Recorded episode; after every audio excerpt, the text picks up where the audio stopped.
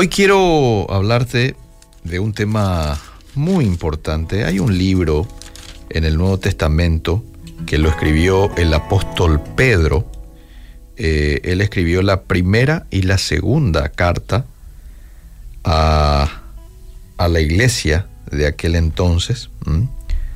Dice a los expatriados de la dispersión en toda la zona del Ponto, Galacia, Capadocia, Asia, Bitinia. Y el apóstol Pedro escribe esta carta relativamente corta. La primera carta de Pedro tiene cinco capítulos, la segunda creo que tiene tres. Escribe esta carta porque estaba alarmado de que los falsos maestros comenzaron a infiltrarse en las iglesias. Entonces probablemente él, bajo esta situación, dijo, tengo que escribir una carta a los cristianos y ahí es cuando escribe este pasaje en particular que quiero compartir contigo, segunda, la segunda carta de Pedro, en donde hace un llamado a los cristianos a crecer, a fortalecerse en su fe, es decir, a madurar de manera que ellos, cristianos maduros, pudieran detectar y pudieran combatir la creciente apostasía que se estaba dando en medio de los cristianos, por la influencia de estos falsos maestros. Y ahí le dice el apóstol Pedro a, ellos en 2 de Pedro 1.19 lo siguiente, tenemos también la palabra profética más segura a la cual hacéis bien en estar atentos como a una antorcha que alumbra en lugar oscuro, hasta que el día esclarezca y el lucero de la mañana salga en vuestros corazones. ¿Qué era la palabra profética más segura? La Biblia. Verso 20. Entendiendo primero esto, que ninguna profecía de la escritura es de interpretación privada.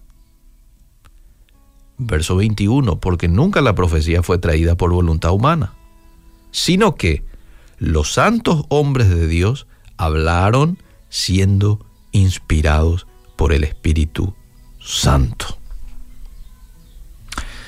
Qué lindo pasaje, ¿no? En donde, en pocas palabras, aquí el apóstol Pedro les dice, Déjense regir sus vidas, sus decisiones por la palabra profética más segura. Permitan que esa palabra esclarezca vuestros corazones. Tengan en cuenta que ninguna profecía de la escritura es de una interpretación privada, sino que ¿eh? no fue traída por voluntad humana, sino que estos hombres humanos hablaron, pero siendo inspirados por el Espíritu Santo. ¿Qué tan importante, amable oyente, es la Biblia para usted? Hoy hay mucha gente que tiene varias Biblias en su casa, pero la cantidad de Biblias que tenemos no es una medida de su valor para nosotros. Más bien, lo que hacemos con la palabra de Dios y lo que permitimos que ella haga en nuestro corazón es lo que revela cuánto valoramos a la Biblia. Lo que hacemos con la palabra de Dios y lo que permitimos que ella haga en nuestro corazón es lo que revela cuánto valoramos. No hay duda de que la Biblia es el libro más importante del mundo. Sin duda alguna lo podemos decir esto. ¿Por qué? Porque es el único con la palabra de Dios inspirada. Nada de lo que ha sido escrito antes o después de la Biblia puede igualarse con la sabiduría y con la revelación de las Sagradas Escrituras. Ningún libro. ¿Cómo nos dio Dios este texto sagrado? ¿Cómo es que nos da este libro? ¿Cómo usted tiene hoy el privilegio de poder tener con usted? Segunda de Pedro 1.21 dice que no fue resultado de un acto de voluntad humana, sino que vino a través de hombres inspirados por el Espíritu Santo. Aunque ellos conservaban sus propias personalidades, su propio intelecto, conservaban su propio vocabulario, estos autores, una cantidad importante de autores que formaron parte tanto del Antiguo como del Nuevo Testamento, fueron guiados por el Espíritu de Dios, escribiendo solo lo que Él quería que dijeran. Qué interesante, ¿verdad? El mismo Dios que creó el universo inspiró la escritura de la Biblia. ¿Y sabes por qué lo hizo? Para revelarse a nosotros y para explicar cómo la humanidad pecadora puede ponerse a bien con un Dios santo. Todo lo que necesitamos para la vida, para la piedad, se encuentran en sus páginas.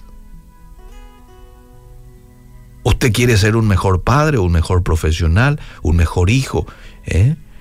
Usted quiere agradar a Dios, vaya a la Biblia, ahí está todo.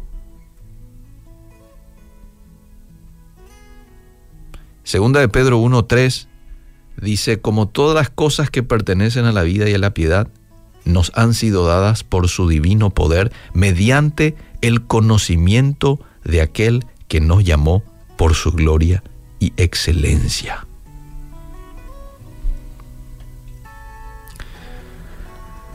Qué interesante, ¿verdad?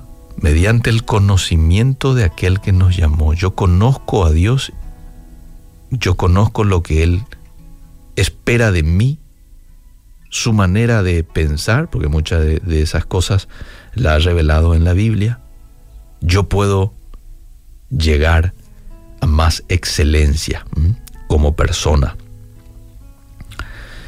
Puedo llegar eh, a subir el límite de mi piedad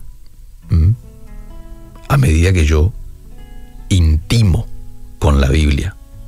Porque ella me da pues las herramientas. Ella me da el conocimiento para que yo pueda crecer en santidad y en dependencia de Dios. Ahora, lo bueno para la gente que de pronto dice, pero a mí me cuesta, hermano, yo leo la Biblia, a veces no entiendo. Lo bueno es que Dios no nos ha dejado solos en la interpretación de lo que Él ha escrito, lo que ha permitido que seres humanos lo escriban de parte de Él. La verdad es que por nosotros mismos no podemos entenderlo. Pero ¿sabes qué? Dios nos ha dado su Espíritu Santo para que podamos conocer su mente a lo largo de la Biblia. Pero si rara vez la abrimos, ¿cómo vamos así a conocer los pensamientos de Dios? Y como resultado, también sabes que nos vamos a perder bendiciones y sabiduría. Porque dice que la Biblia hace sabio al sencillo. La Biblia, la ley de Jehová, estoy parafraseando nomás allí el término, la ley de Jehová o la Biblia hoy convierte el alma. El alma es eso inmaterial, el alma, el judío lo relaciona con, también con el espíritu. Todo lo que no se ve, que tiene que ver con mi voluntad, con mis pensamientos, con mis intenciones, con mis deseos, todo eso es el alma. Bueno, la Biblia convierte el alma. Imagínate el poder. Hace sabio al sencillo. Por eso es que tenemos que animarnos a estudiar de manera sistemática de manera disciplinada la Biblia. Siempre Dios tiene algo. Dios utiliza este elemento, su palabra misma, para cambiar a aquel que toma en serio la lectura de la Biblia. Y más aún cuando disponemos en nuestro corazón llevar a la ejecución aquello que conocemos y que leemos. Esto sí que es una bomba atómica. yo entiendo, yo conozco, tengo el conocimiento que la Biblia me provee, pero a la par yo ejecuto, lo llevo a la práctica. Que Dios nos ayude a internalizar su palabra en nosotros y permitamos que este libro inspirado por Dios pueda cambiar nuestra mente y nuestros corazones. Amén.